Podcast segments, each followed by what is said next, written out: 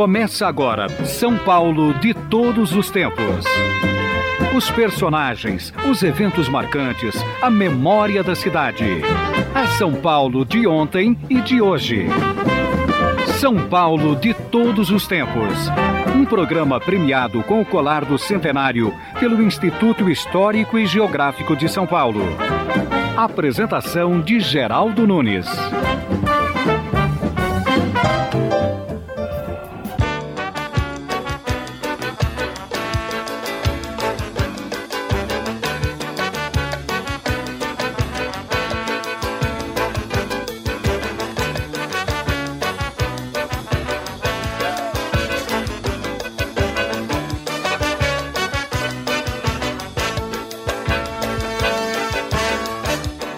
Desce do morro, não morre no asfalto. Lá vem o Brasil, descendo a ladeira. Ainda existem pessoas não preocupadas com a preservação da memória.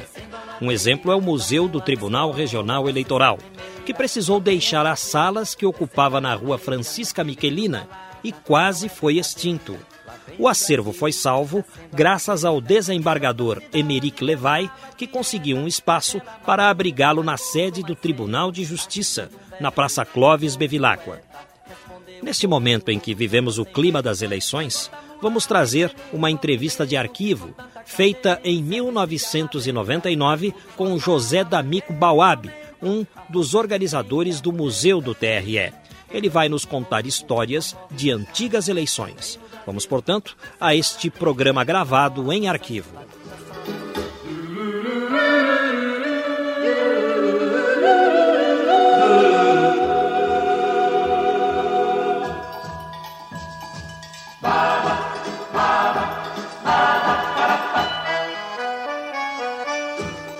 Brasil.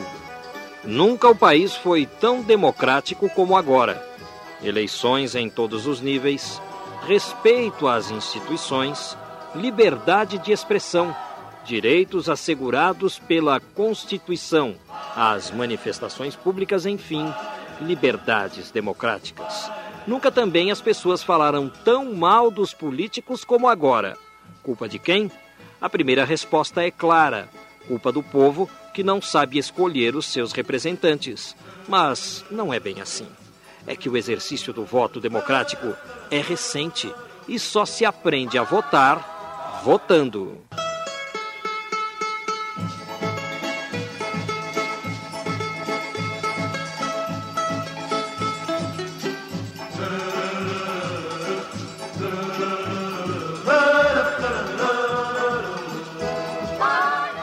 Hoje o São Paulo de todos os tempos falará sobre eleições.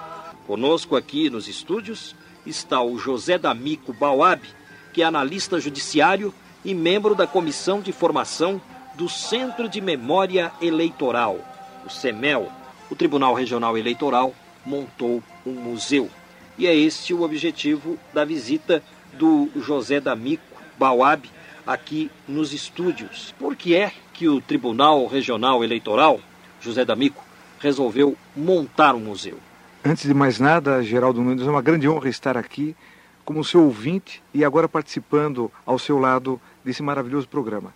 O Tribunal Regional Eleitoral de São Paulo, numa iniciativa inédita entre os 27 tribunais eleitorais de nosso país, resolveu criar um centro de memória eleitoral para justamente incentivar a conscientização do voto e da cidadania na cidade de São Paulo e no estado. Desta forma, foi inaugurado um espaço de 200 metros quadrados.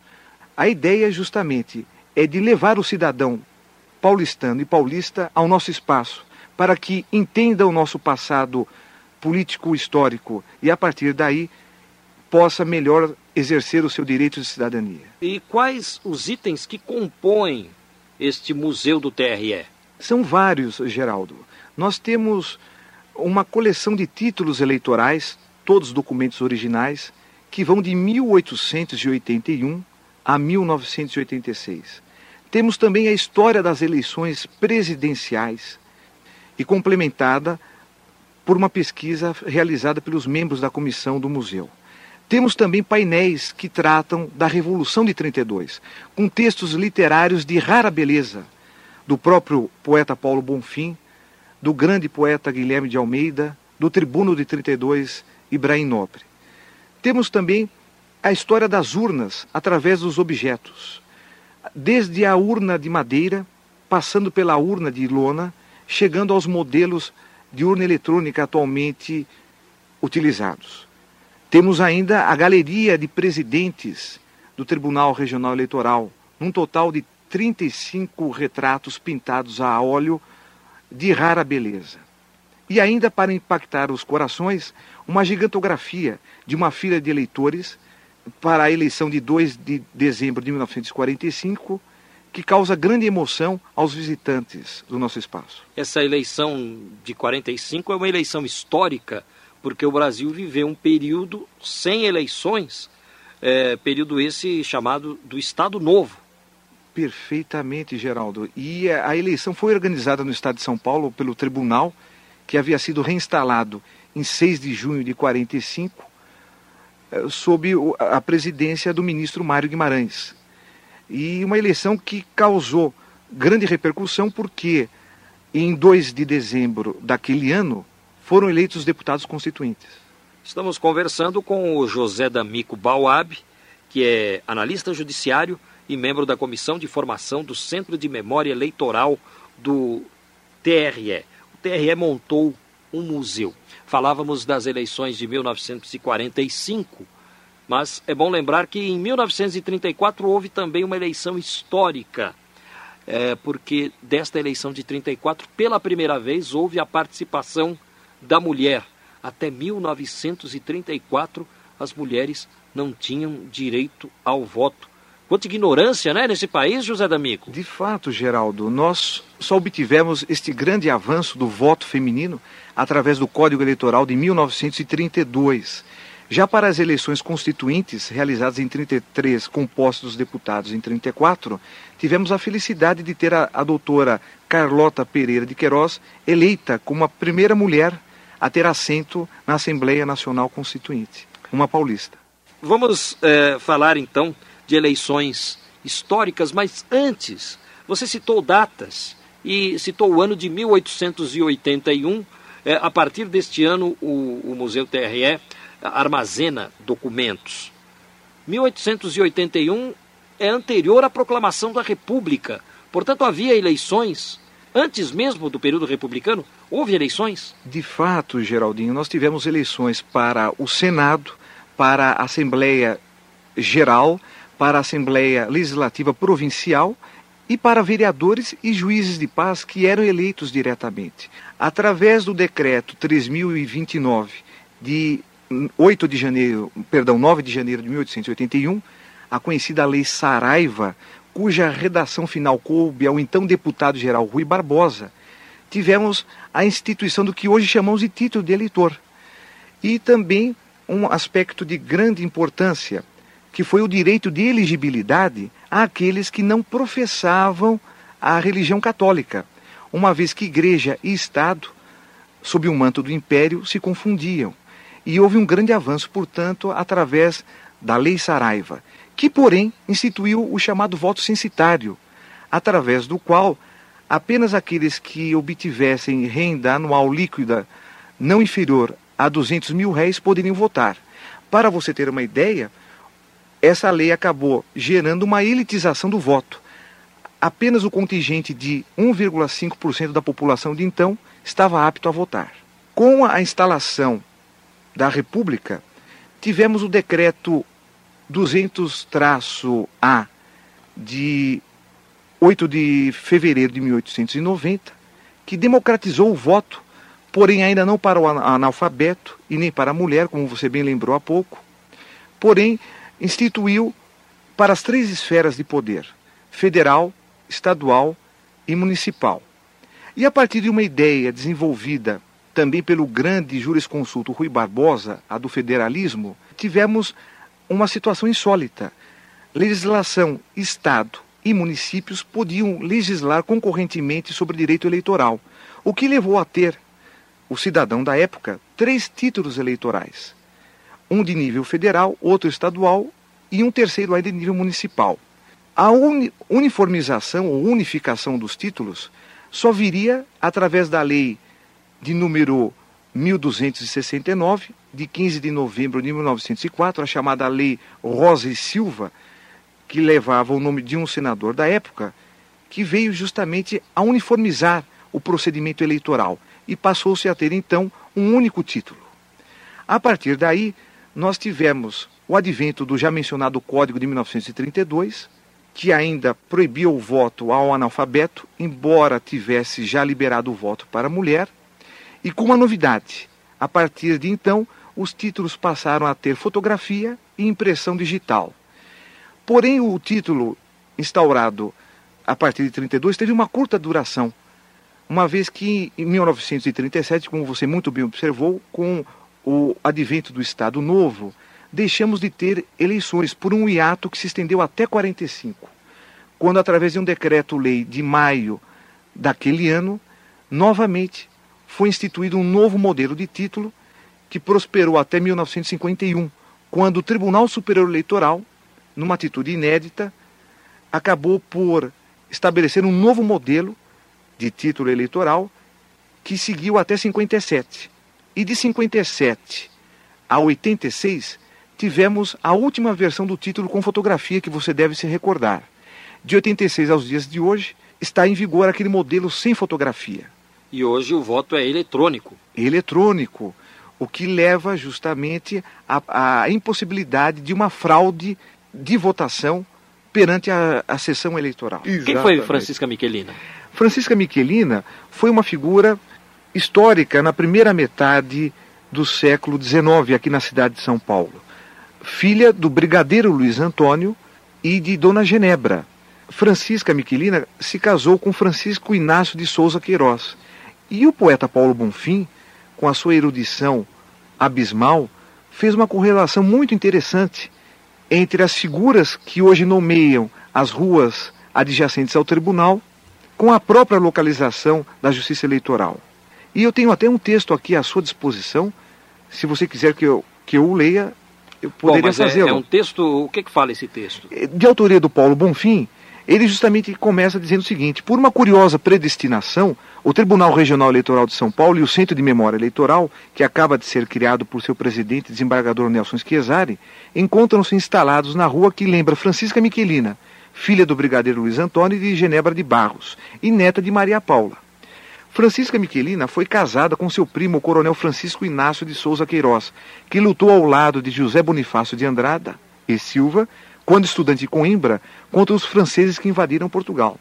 Francisco Inácio chefiou a, célebre Bernarda, movimento que dividiu São Paulo às vésperas da independência. Francisca Miquelina veio ser enteada de José da Costa Carvalho, futuro marquês de Monte Alegre, que casou com sua mãe Genebra, que enviuvara do brigadeiro Luiz Antônio.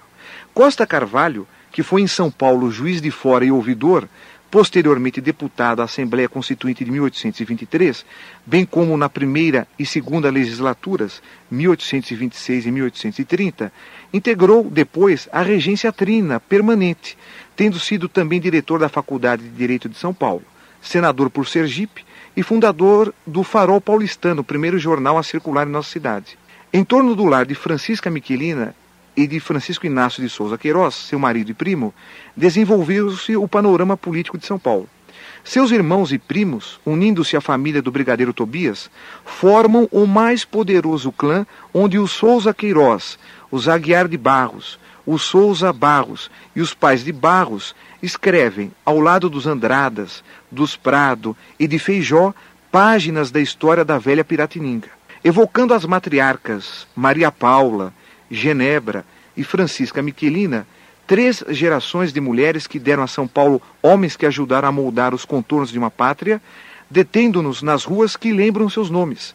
Devotamente viajamos uma viagem de dois séculos. Lançando os olhos nas imediações dessas ruas, prosseguimos a caminhada por outras ruas intimamente ligadas a esses três nomes. O viaduto Dona Paulina, de Souza Queiroz, leva-nos à Praça João Mendes, onde o senador Souza Queiroz pontificou no velho Senado. Ao redor do prédio onde se localiza o Tribunal Regional Eleitoral, na rua Francisca Miquelina, a evocação de seus parentes, Aguiar de Barros, e da figura histórica do Major Diogo de Barros, capitão do 7 Batalhão de Voluntários da Pátria na Guerra do Paraguai e fundador da primeira fábrica de tecidos numa travessa da Florencio de Abreu, que ainda ostenta o nome de beco da fábrica. Maria Paula, Genebra e Francisca Miquelina, assim como o Luiz, do Brigadeiro Luiz Antônio, são nomes que se repetem em suas famílias. Nomes que lembram ao eleitor de hoje figuras de ontem que ajudaram a construir em São Paulo e no Brasil a democracia que se espelha na sagração do voto. Paulo Bonfim, 12 de agosto de 99. E que beleza, hein? Já ficamos sabendo a respeito das ruas do entorno ao TRE. Genebra, portanto, é o nome da esposa do brigadeiro Luiz Antônio. Exatamente. Nada Geraldo. a ver com aquela cidade suíça. Muita gente imaginava o contrário. De fosse por causa daquela cidade. E não é. É por causa de Dona Genebra de Souza Queiroz, o nome da rua. São Paulo de todos os tempos. É bom lembrar que estamos trazendo hoje um programa de arquivo. José D'Amico Bauab é o nosso entrevistado. Ele está falando a respeito do Museu do TRE, um museu do TRE que mudou de endereço. Deixou a Rua Francisca Miquelina e foi para o Tribunal de Justiça na Praça Clóvis Bevilacqua. Agora, vamos a um intervalo. São Paulo de todos os tempos. Uma viagem ao coração da cidade grande.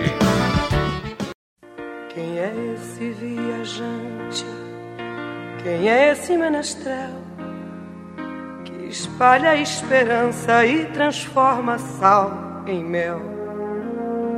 Quem é esse saltimbanco falando em rebelião? Antecedendo as eleições, o São Paulo de todos os tempos de hoje está trazendo um programa de arquivo com José D'Amico Bauab, um dos idealizadores do Museu do TRE. Museu do TRE, que por questões internas teve que mudar de endereço, deixou a Rua Francisca Miquelina e agora está guardado em uma das salas do Tribunal de Justiça na Praça Clóvis Bevilacqua torcemos para que um dia este museu volte para a Rua Francisca Miquelina, sede do TRE, e possa ser visitado, como se deu em outras épocas. São Paulo de todos os tempos, vamos continuar ouvindo esta entrevista de arquivo com José D'Amico Bauab, que conta histórias sobre antigas eleições.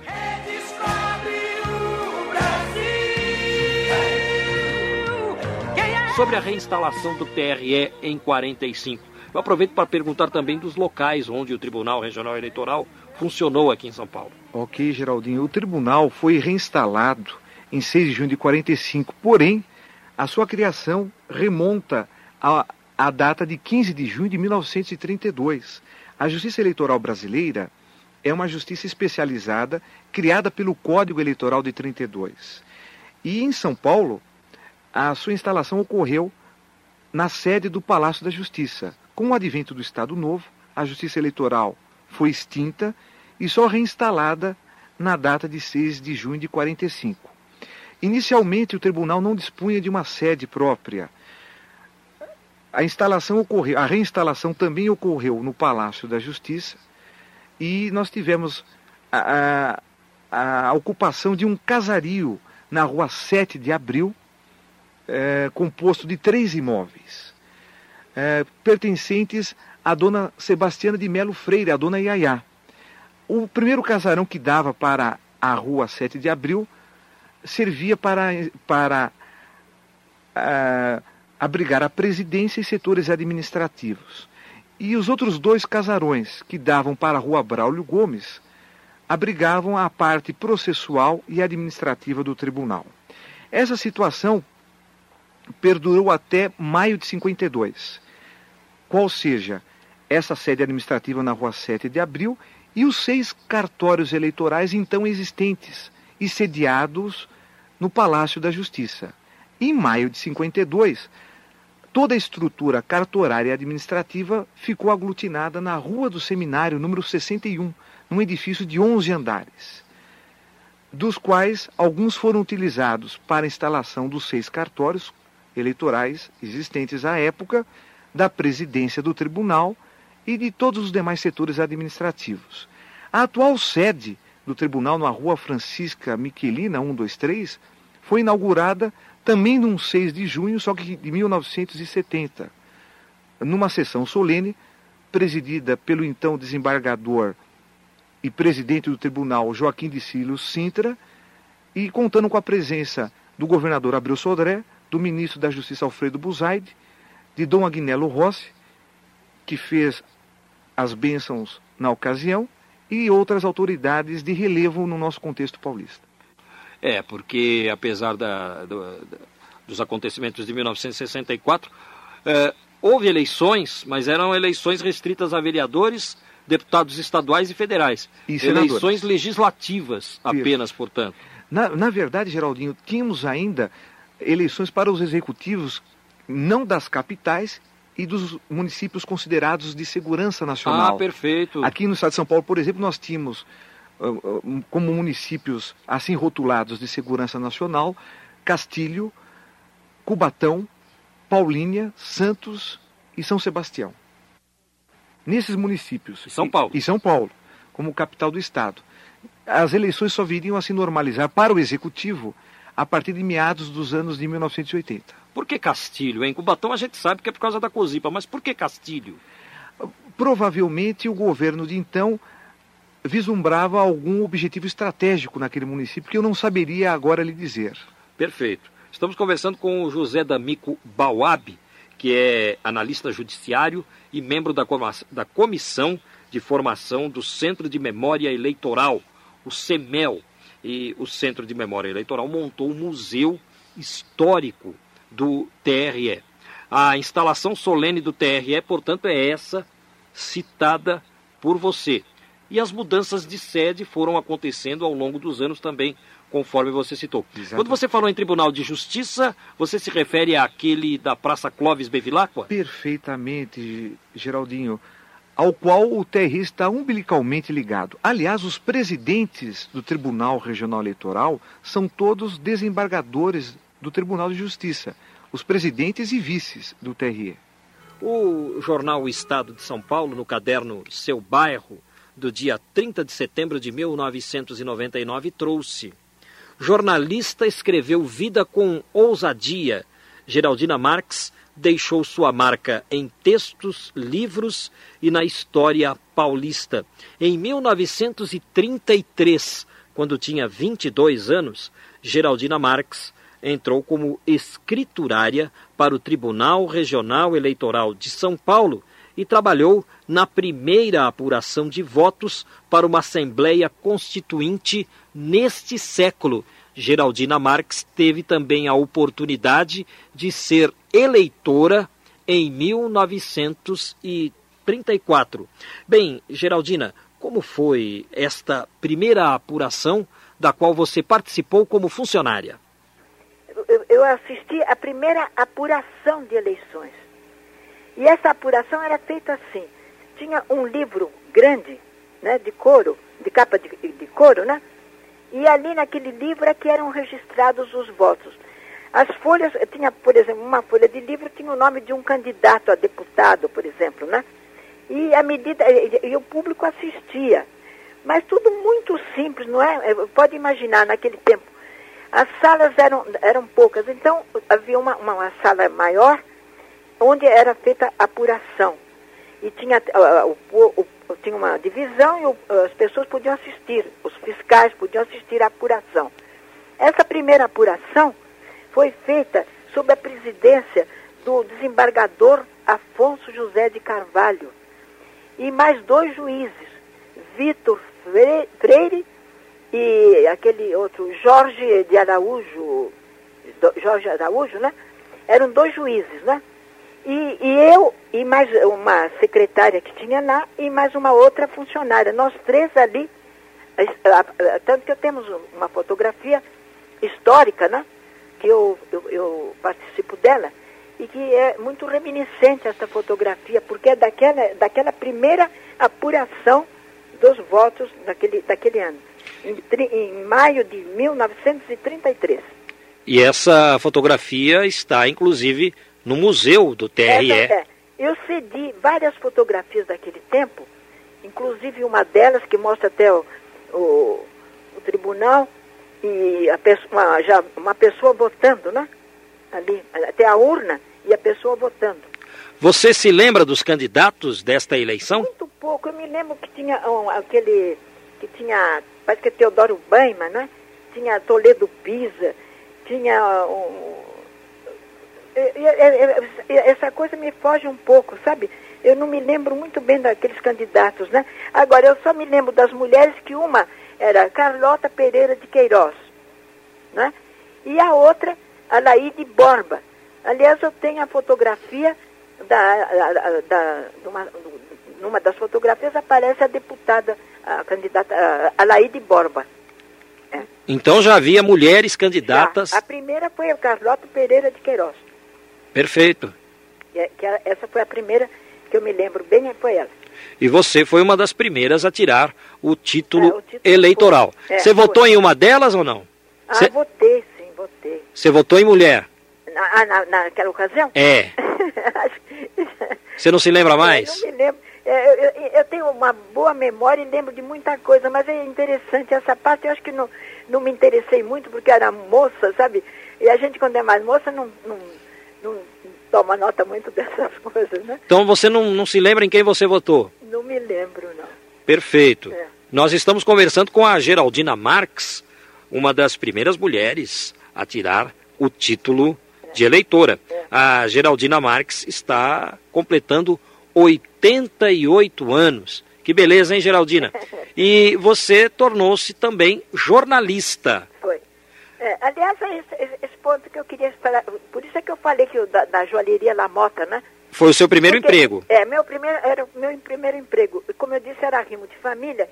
E o doutor Cassiano Ricardo frequentava a joalheria.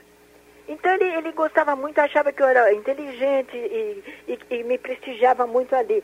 Então ele diz assim, ô oh, oh, Geraldina, você precisa estudar. Por que, que você não estuda mais? Eu tinha saído do colégio do São José, hoje é Colégio São José, era Externato São José.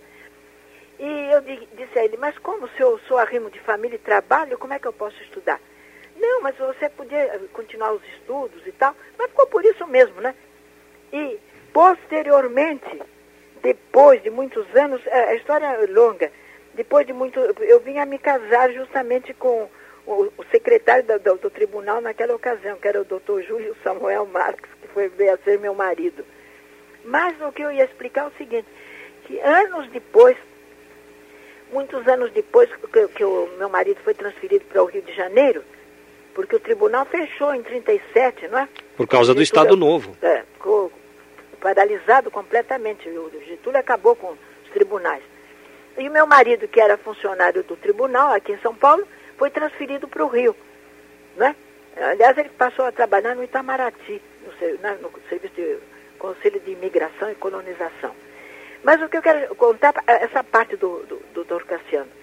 E aí eu havia escrito um romance no Rio, e, e, fui, e, e fui até. O doutor Cassiano era diretor da manhã, que estava, esse jornal, à noite e amanhã, estavam sob a intervenção federal, do, do governo. Né? E o doutor Cassiano era o diretor da manhã. Aí eu cheguei lá no Rio e fui procurá-lo. Quando ele me viu, ele que já me conhecera quando eu estava na, na joalheria, mocinha, né? E agora ele me disse, ué, o que, que você está fazendo aqui? Eu disse, eu agora me mudei para cá, me, eu casei, me estou, moro aqui agora, né? Aí foi que ele me lançou como escritora no, no, no, no suplemento literário da manhã. Qual o seu primeiro livro? Meu primeiro livro foi Meu Marido Voltou. E, e aí ele lançou, e eu tirei, eu me registrei no Ministério do Trabalho como jornalista, e, e, e quando eu fui para o Rio, eu me transferi é, para uma agência, porque eu era funcionária do Instituto de Café, porque depois do tribunal, eu passei para o Instituto de Café do Estado de São Paulo. E lá no Rio, eu trabalhava na agência do Instituto de Café, né? E foi quando eu fui lançada como escritora. E lançada como escritora? Aí eu, aí eu tirei a carteira de jornalista e fiquei naquele trabalho. Eu estava na, no serviço, depois do expediente, e eu passava logo para a redação do Jornal da Manhã. E era um ecletismo danado, porque eu tanto era escritora, escrevia em revistas, como, como jornalista eu tinha uma coluna onde eu, eu trabalhei com o Viriato Correia. Essa parte literária não sei se estará interessando, porque nós estamos, fala, estamos falando da parte do Tribunal Eleitoral, não foi? É verdade. É. Mas Então- eu, já que o assunto foi para esse lado, É. eu gostaria de saber se você passou a viver o dia a dia das redações e, e como é que eles tratavam a mulher nas redações nesse né? tempo aí.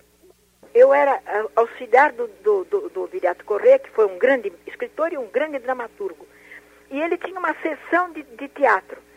Era assim, tinha aquela sessão de teatro que vinha até o título. Eu tenho até hoje arquivado. Tenho tudo isso aqui arquivado. Então, essa sessão de teatro era assim, ele fazia, ele fazia aquilo como sobrevivência, porque ele já estava com 80 anos. E ele, o doutor Cassino daquilo mais para um emprego para ele ter algum, algum ganho né, na vida dele. Mas ele já não tinha condições muito de, de a, a teatro, nada disso. Então ele me chamava e me mandava eu fazer uma crítica de, um- uma peça qualquer. E eu ia, né? Quando eu tive a felicidade de conhecer até, pra, para mim, a maior artista dramática que nós já tivemos, né? Que foi a Itália Fausta, né? Aí eu fazia a crítica, no dia seguinte eu entregava a ele. Às vezes ele mal corria os olhos e mandava que eu entregasse na redação. E um dia eu disse, mas o senhor nem, nem deu direito. Ele disse, não, se eu não tivesse confiança no seu trabalho, eu não, não, eu não faria isso, né? Então não havia discriminação para as mulheres nas redações. Não, na- nesse tempo já, já estava um pouquinho melhor. Nesse tempo que eu comecei a trabalhar no Rio já estava melhor. Porque quando eu comecei a escrever mesmo aqui em São Paulo, alguma coisa que eu tentei escrever mais, posteriormente, eh, lá, lá no Rio eu tive esse campo melhor. Mas eh, quando eu, come- eu comecei a escrever como escritor, uma vez eu fui a uma reunião, e eu estava de costas assim, com meu marido, e chegou, eu vi umas pessoas atrás de mim que não, me, não viram que eu estava ouvindo, estava de costas, acho que já estavam meio alegres, né? E uma pessoa eh, disse a outra assim, essa aí, me, me- me apontando assim, né? Essa aí é metida a escrever. Veja você, metida a escrever. Então a outra disse, ah, é literata? E deram uma gargalhada. Eu então tinha até vergonha depois de dizer aos outros que eu escrevia. Porque aí a discriminação foi feita até por mulher, nem foi homem, não é? Que foram as mulheres que, que, me, que, que fizeram essa discriminação. Geraldina, Sim. ah, você agora é, você pode se, você pode abster-se do direito de votar. Assim. Você deixou de votar ou continua votando? Não, nos primeiros, no nos primeiros tempos eu ainda votei um pouco. Depois eu fiquei tão desiludida, tão decepcionada com certas coisas que eu achei melhor não votar mais. Agora nem vou mais votar. Porque a gente, com o tempo, a gente vai conhecendo tanta, tanta deslealdade, tanta coisa que a gente vê na- nesse meio, nesse ambiente político. Aliás, não sei se você notou, até os escritores em geral não, não são muito políticos, a gente não gosta muito de política, né? E eu deixei depois, viu? Eu que acompanhei no- os, os primórdios do, do Tribunal Eleitoral, com aquelas pessoas tão. eh, eu, eu me lembro que nós está, eh, eh, quando houve essa primeira apuração a que eu me referi, a primeira apuração, não é? eu tinha. os fiscais vinham assistir. Então, ficava um ditando, né? Por exemplo, eh, Toledo Pisa, tantos votos. A gente ia marcando naquele, naquele livro, né? Mas o público assistindo. E, e me lembro que estava lá a Mercedes Cabanas, que era irmã do Tenente Cabanas. Isso foi em 33, né? E o Tenente Cabanas foi candidato a deputado. Mas eh, ele perdeu, né? A- qu- quando ela estava acompanhando e viu que a, que a votação dele estava mínima, aquela que ele jamais ia alcançar, ela disse, ela disse assim em voz alta para as pessoas. Eu estou achando uma ingratidão as pessoas não votarem no, no- no- meu irmão Tenente Cabanas, porque ele é, foi um, um- um- como é que se diz, um, um- herói da, da Revolução de 24.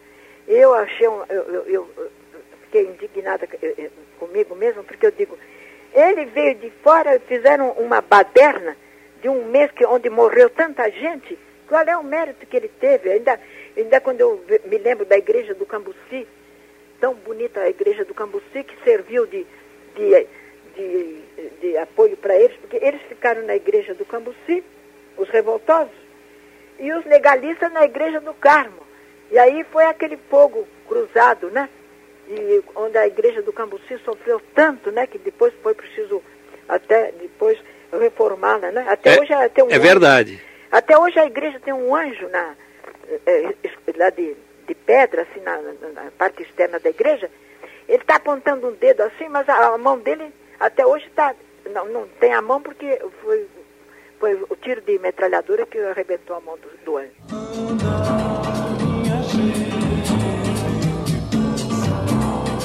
Essa entrevista foi feita em 1999 com a jornalista Geraldina Marx. E de lá para cá, coisas boas aconteceram na vida de Geraldina Marx. Ela é autora do livro Viagens do Arco da Velha e voltou ao programa para falar deste livro que continua à disposição do público. É um livro que conta as viagens da Geraldina Marx pelo mundo ao longo desses anos todos. Geraldina Marx, que está com 91 anos e no final de outubro completa 92 anos. Por isso, os nossos parabéns desde já para Geraldina Marx. O livro Viagens do Arco da Velha é da Publisher do Brasil e continua à disposição do público. Geraldina Marx é uma pessoa para ser lida e comentada com muita vitalidade em seus 91 anos. Ela que foi uma das primeiras mulheres a votar em São Paulo. Você está sintonizado nos 700 kHz da Rádio Eldorado. Este é o programa São Paulo de todos os tempos. Estamos falando sobre eleições. Vamos ao intervalo. São Paulo de todos os tempos. Momentos e personagens marcantes do dia a dia paulistano. Na bruma leve das paixões que vem de dentro, chegando pra brincar no meu quintal.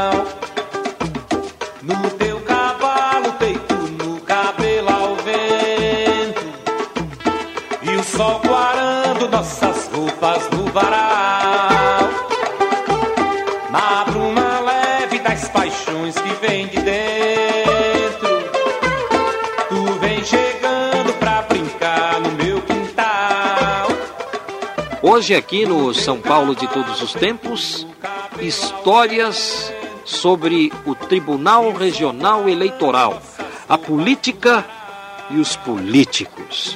As pesquisas apontam que os políticos são as pessoas menos confiáveis né, em termos eh, de Brasil. Por que é que os políticos adquiriram uma imagem tão ruim, hein? Hoje nós estamos conversando com o José D'Amico Bauab, que é um dos responsáveis pela instalação do Museu do TRE, o Tribunal Regional Eleitoral. Por que será que os políticos, apesar de um cargo tão importante que é, não é? Um representante do povo, por que é que os políticos são mal vistos, na sua opinião, José D'Amico Bauab? Na minha particular opinião, Geraldo, são mal, mal vistos porque os eleitores não se preocupam em analisar a vida pregressa dos candidatos e suas propostas. A partir daí, se deixam levar por promessas vãs, vazias e de interesse material, elegendo, portanto, políticos que não têm compromisso com a causa social e democrática. Isso sempre aconteceu, das pessoas votarem em determinado político e depois se arrependerem. Isso sempre aconteceu, né? Sem sombra de dúvida. O voto, aliás, acaba sendo um exercício constante dessa correção de comportamento político-eleitoral. E o Centro de Memória Eleitoral se coloca hoje à sociedade paulistana e paulista com esse objetivo didático. Por isso que o Cacareco, uma vez, ganhou uma eleição. Cacareco era um rinoceronte que havia chegado no zoológico de São Paulo, foi noticiado pelos jornais e depois, na hora da eleição, muita gente votou no Cacareco. Eu não lembro se o Cacareco se elegeu vereador, deputado, não lembro bem. Parece-me que deputado em 58, Geraldo. Ah, é? Hoje não dá mais para votar desse jeito. De fato, com o voto eletrônico, apenas podem ser votados os candidatos devidamente indexados na máquina com os respectivos números. Por causa disso também, Birubiru, que foi jogador do Corinthians, decidiu candidatar-se após uma eleição em que ele foi votado é, de, aqueles que queriam anular o voto votavam no Birubiru. É, vou votar no Birubiru do Corinthians. Aí na eleição seguinte o Birubiru se candidatou com o apelido que ele tinha, né, o jogador pernambucano, camisa 5 do Corinthians, e o Birubiru tornou-se vereador de fato. Aliás, muito bem votado em 1988. E não compareceu em nenhuma sessão da Câmara Municipal. A Câmara Municipal tem uma história muito bonita. Ela tem um passado muito bonito retratado naquele livro do professor Délio Freire dos Santos. É, é, é, é um livro de escrito é, em companhia de um outro autor que eu não, não me lembro agora, mas enfim, é um livro que conta a história da Câmara Municipal de São Paulo. Mas a Câmara Municipal, ela ficou um período fechada, né, que foi o período do Estado Novo. Você confirma isso para mim? De fato, Geraldo Nunes, nós, durante o interregno do Estado Novo, de 37 a 45, a Câmara, a Câmara ficou desativada. Nós tivemos o retorno às, às eleições legislativas municipais em 47. E não tivemos nenhuma solução de continuidade até os dias de hoje em relação a essa eleição. Nessa eleição de 47, se não me engano, elegeu-se um vereador, ele não, ele não conseguiu votos suficientes para, para o cargo de vereador, mas acabou assumindo a primeira suplência e depois tornou-se vereador. O nome desse vereador você já matou, né? Com certeza, Geraldo Nunes. Jânio da Silva Quadros. Jânio Quadros, eleito pela primeira vez vereador em 1947. Como é que ele chegou a vereador se ele não conseguiu votos uh, suficientes para isso? Ele obtivera na ocasião, Geraldinho, pouco mais de 1.200 votos, insuficientes para lhe garantir uma cadeira na Câmara Municipal. Porém, com a cassação de registro do então Partido Comunista Brasileiro, os vereadores dessa agremiação que tinham assento na nossa Câmara Municipal foram igualmente cassados abrindo-se vagas que foram redistribuídas. E nesse momento, Jânio Quadros acabou por obter uma cadeira pelo Partido Democrata Cristão, unindo forças ao lado dos então vereadores Queiroz Filho e André Franco Montoro. O Franco Montoro, portanto, também eleito vereador pela primeira vez em 1947. Perfeitamente, Geraldinho. Foram colegas de partido eh, nos primórdios de suas carreiras políticas. E aí brigaram, né? E dali para frente nunca mais se entenderam, Franco Montoro e Jânio Quadros. Exatamente. Eram dois craques numa agremiação pequena e, evidentemente, cada qual correndo por faixa própria. O Partido Democrata Cristão daquela época era capitaneado pelo grande membro do Ministério Público paulista, Queiroz Filho. É, é inspirado no filósofo Jacques Maritain, que é nome de uma escola no bairro do Ipiranga, lá no Sacomã. Muito bem lembrado, Geraldo, muito bem. A respeito dessa eleição de, de 1945, de 47, perdão, houve a necessidade de, de reemissão dos títulos eleitorais, né? Porque não havia eleições. De fato, Geraldinho, nós estávamos passando por, pela fase da redemocratização após o Estado Novo. Em 45, quando das eleições para a Assembleia Nacional Constituinte e para a presidência da República, da qual se sagrou o vencedor Eurico Gaspar Dutra, nós tivemos espalhados pela cidade de São Paulo vários postos eleitorais que tinham como objetivo principal a realização dos alistamentos dos eleitores, que já não estavam acostumados com a prática eleitoral. Você se lembra desse título? Tinha fotografia? Já, título? já havia fotografia, Geraldinho. Já havia, aliás, uma primazia da justiça eleitoral brasileira. Desde 1933, os, os títulos eh, portavam fotografia. Certo. E acontecia é, de um cidadão votar numa sessão e depois votar em outra, só para colaborar com o amigo? É, algumas situações acabavam passando desta forma, mas havia uma preocupação, como até hoje há, da parte da Justiça Eleitoral, de instruir os mesários para que haja um rígido controle das chamadas pastas de votação, naquela ocasião, folhas de votação, em que, em que os eleitores assinavam o seu comparecimento. Ainda a respeito da eleição de 47. Interessante, o Partido Comunista Brasileiro, legalizado, caiu na ilegalidade de repente, tanto que havia membros eleitos. O que, que aconteceu com o partidão? como chamavam o Partido Comunista. Provavelmente fruto da conjuntura internacional da época e o Brasil, simpático à posição norte-americana, acabou por levar o Partido Comunista Brasileiro à clandestinidade o, gover o governo do então uh, presidente Eurico Gaspar Dutra. Portanto, marcava o início da Guerra Fria entre norte-americanos e então soviéticos. Os russos naquele tempo se auto-intitulavam soviéticos por causa da União das Repúblicas Socialistas Soviéticas. Sobre os títulos eleitorais, mais algum dado a acrescentar a respeito dessa galeria? Quantos títulos estão nessa galeria? Nós temos títulos, Geraldo Nunes, é, originais de 1881, 1896, 1901, 1905, 1918, 1933, 1945, 1951. 45 é esse dessa eleição? Exato, essa histórica eleição. Dessa tá, histórica que é eleição. de 47. Exatamente, que foi, foi utilizado já em, também em 47. 76 e 1986. O que eu quero trazer para vocês aqui é uma reportagem que eu tirei dos meus arquivos, feita em 1984, ano da campanha pelas Diretas Já. Um antecessor de Mário Covas anunciava um plano de apoio ao menor carente. Gravação de 1984 com o governador Franco Montoro. Nós estamos terminando a elaboração de um, de um programa de atendimento ao menor através de todos os organismos do Estado. Até o nome desse programa há pouco foi sugerido chamar Menor Já, para atender do ponto de vista esportivo, do ponto de vista de educação, do ponto de vista de saúde. Em suma, o menor é, é, é a grande vítima e é preciso que todos se voltem para esta programação que vai contar não apenas com a participação do poder público estadual e municipal, mas principalmente com a colaboração da própria comunidade. O menor deve ser a maior das nossas preocupações.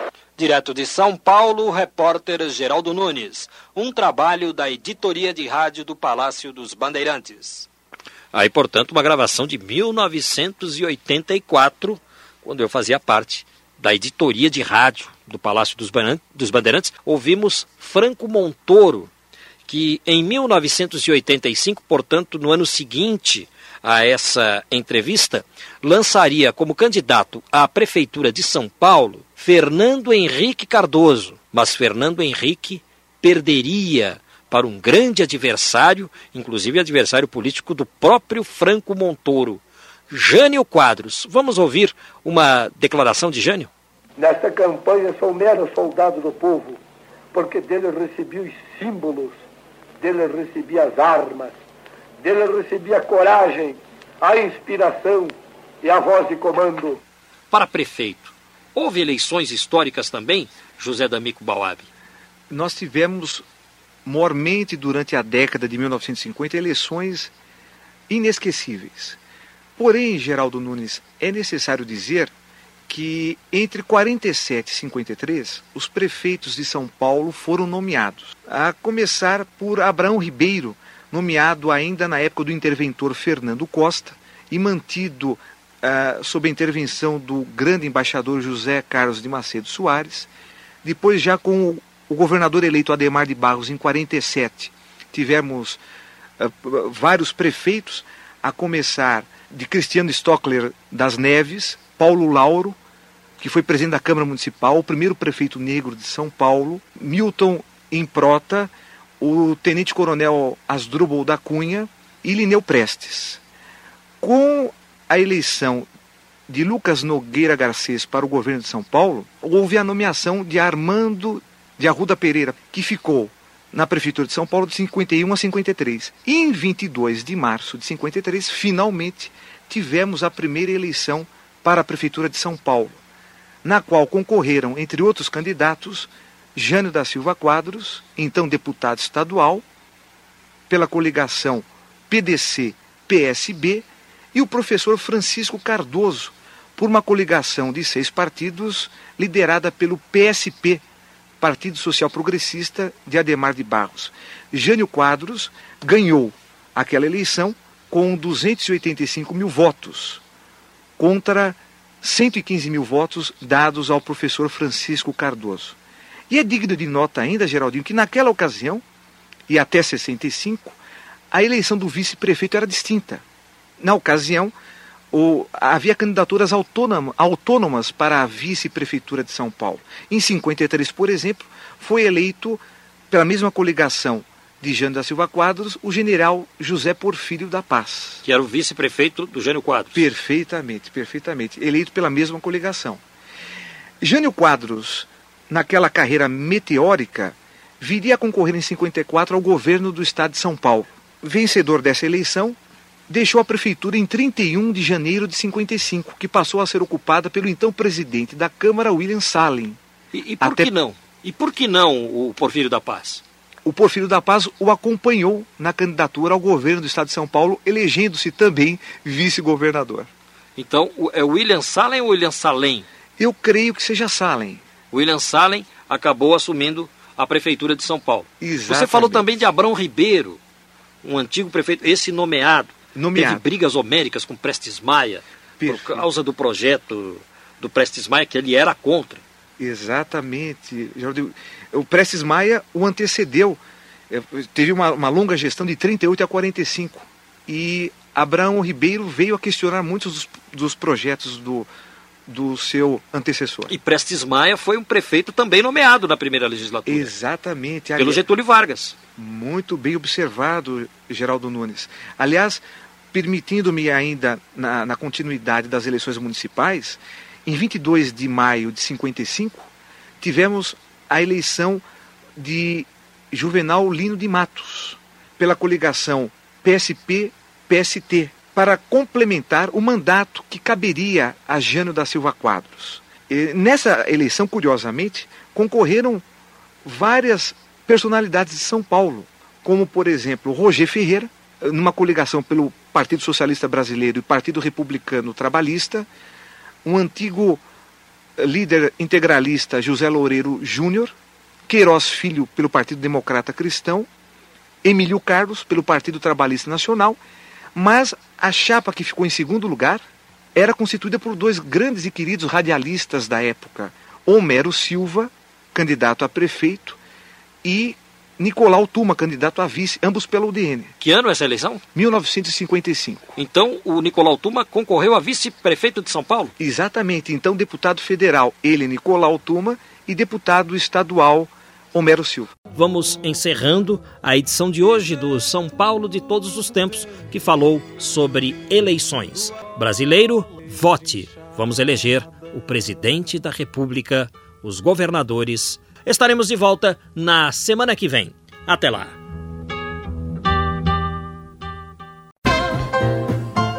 Estamos encerrando mais uma edição do programa São Paulo de Todos os Tempos.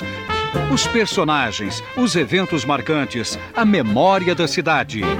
A São Paulo de ontem e de hoje. São Paulo de Todos os Tempos. Um programa premiado com o colar do centenário pelo Instituto Histórico e Geográfico de São Paulo. Apresentação de Geraldo Nunes.